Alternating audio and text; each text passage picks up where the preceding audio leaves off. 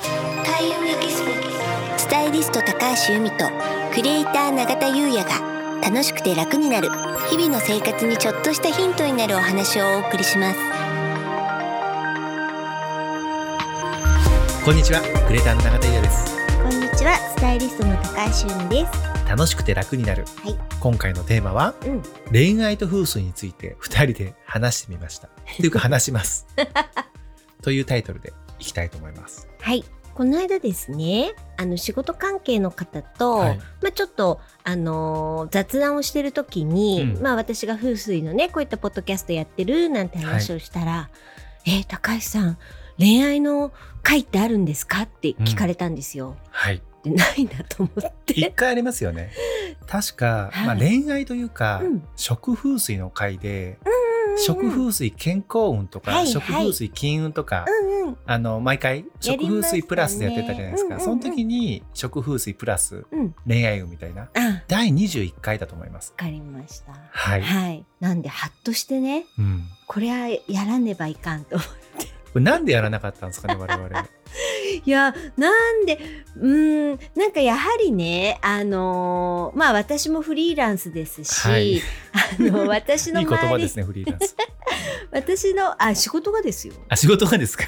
失礼 仕事がフリーランスなのそういうことでですよはね。いはい。で私の周りもフリーランスの方が多いので、うんあとまあ経営者の方とかね、はい。そうするとどうしても仕事運とはかい金運とかってことを聞かれることが多くてですね、確かに。そうでねちょっとねこうあの置き去りになってたなと思 って。ありがとうございまあす。りがとうございます。でもね、いやもうね、そのまあ恋愛というかね、その愛情運って女性にとってはものすごく大事なんですよ。うん。うん。でまあ女性っていうのはそもそも水の気を持ってるんですね。はい。うん。で、その水の気を持ってる女性っていうのはこの愛情によって運気が大きく左右されるんですよ。愛情によって運気が左右される。そう。へーだから。ね、愛のない女性には運は来ないって言われてるんですよ。風水では。そうなんですね。そうなんですよこれめちゃくちゃ大事なポイントだったじゃないですか。でもほら私、うんもう風水が息を吸うように風水が身近にあると、うん近すぎて見えなかった。なるほど。当たり前のことだったんですよそうねま。あ、っていうか忘れてたって言った方がいいのかも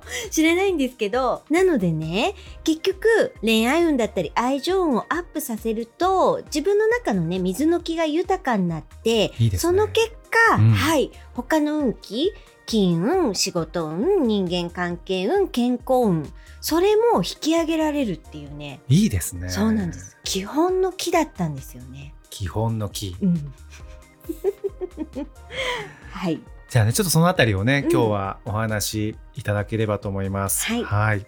まずねこのまあ恋愛とか愛情っていうのうは、ん風の木から生じるんですよ。風の木。うん、うん。風の木をどういう風にしたら起こせるかっていうとはい。何だと思います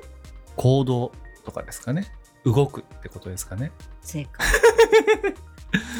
あ、正解です。ありがとうございます。なんかだいぶねもうありがとう1ござい年ます近くやってるといや、本当ね、もうすぐ1年ですよ。そうなんですよ。しかも今日、うん節分はい風水では、うんあれですよね。はいあの1年の切り替わりなので、ねまあ元旦のようなもんなんでですすよね。ね。この回でね、うん風水基本の木の恋愛。そういやきっとね今日皆さん、あのーたくさん聞いていただいてる方たちは、多分今日ね節分の話するだろうって思ってると思うんですけど節分ですからね。うんうん恋愛運です。恋愛運ですはいすごい長さん1年ありがとうござやいまっすぱり継続は力なりですねはい、そうなんです新しい行動を取ることっていうのが風の気を起こす、うん。うん、すごく効果的な行動なんですねいいですね。そうなんですよだからねついついルーティンが好きな方っているじゃないですかルーティン。何かを長くやる方が得意な人私もそうかもしれない。はいあのちょっと風水じゃなくてホロスコープになりますけども、うんお牛座じゃないですか、はいお牛座ってね本当に一つのことやったらずっとそればっかうでんなかなか動かないっていう特性があって、まさに僕そんな感じですうね、ん動き出すと一気に動くんですけど、うんそれまでが長いみたいな。あなるほどね、はい私はねまあカニ座で、うんと水の木を持ってるんで、はいすけどうん私めちゃくちゃルーティンの人でゆみさんそうですよす、ねそうなんです一つやると長いな風水もねはい風水17年やってますしあもう17年ですよね、はい、ボイジャーもねボイジャーは11年、ですよねスタイリストなんてね、はい今年31年ですよねそうなんですよだから私ねどっちかっていうと新しいことを始めるのが苦手なので、まあこれちょっと自分でね今言いながらうんふんと思 ってまあでもね、うんこう風の時代になったこそうのなんですよねタイミングでねしかも今日風水では元旦の節分ですからね、はい何かこう新しい行動いいんじゃないですかゆみさんねん本当ですね、じゃあちょっとこれ自分でも腑に落としながら はい喋ろうとお思います願いいたしますはい、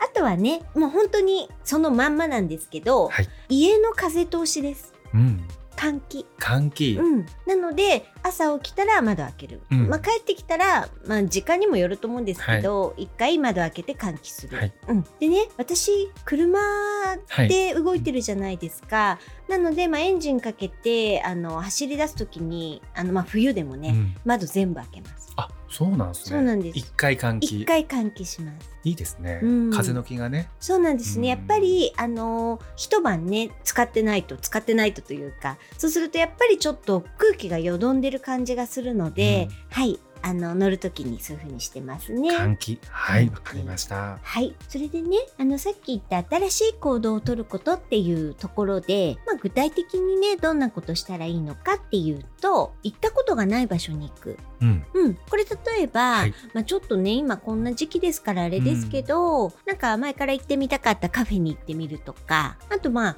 あの新しくオープンした雑貨屋さんにちょっと行ってみようかなとか、そういったねお店系もいいですしあとはね、まあ、ドライブとかでちょっと行ったことがない場所に行ってみるとか、うんうん、そういったことですね。いいですね、うん楽しいですねうんうんはい、あとはまあ習い事を始めるとか習い事うん、で今こんな時っていうこともあるんですけど、うんでも逆になんかズームとかでの習い事とかたくさんありますあもんねりますよねうんあとなんか興味がある講座を受けてみるとかうね、んうんそういったことも、なんかね、うん新しいこと始めるって楽しいですし、うんまさにね、うん、まあ一石二鳥じゃないですけども、うん楽しいし恋愛運もアップするしね、そうなんですよ。うん、あのね実はですねあの私のあの仕事関係の、まあ、タレント事務所のマネージャーさんなんですけど、あのまあ、彼氏欲しいななんて言ってたんですよね。うんでキックボクシングもやりたいなって言ってたんですよ。うんうん、でキックボクシングに特化したジムに入ったんですよ、はいそしたらそこで出会った方と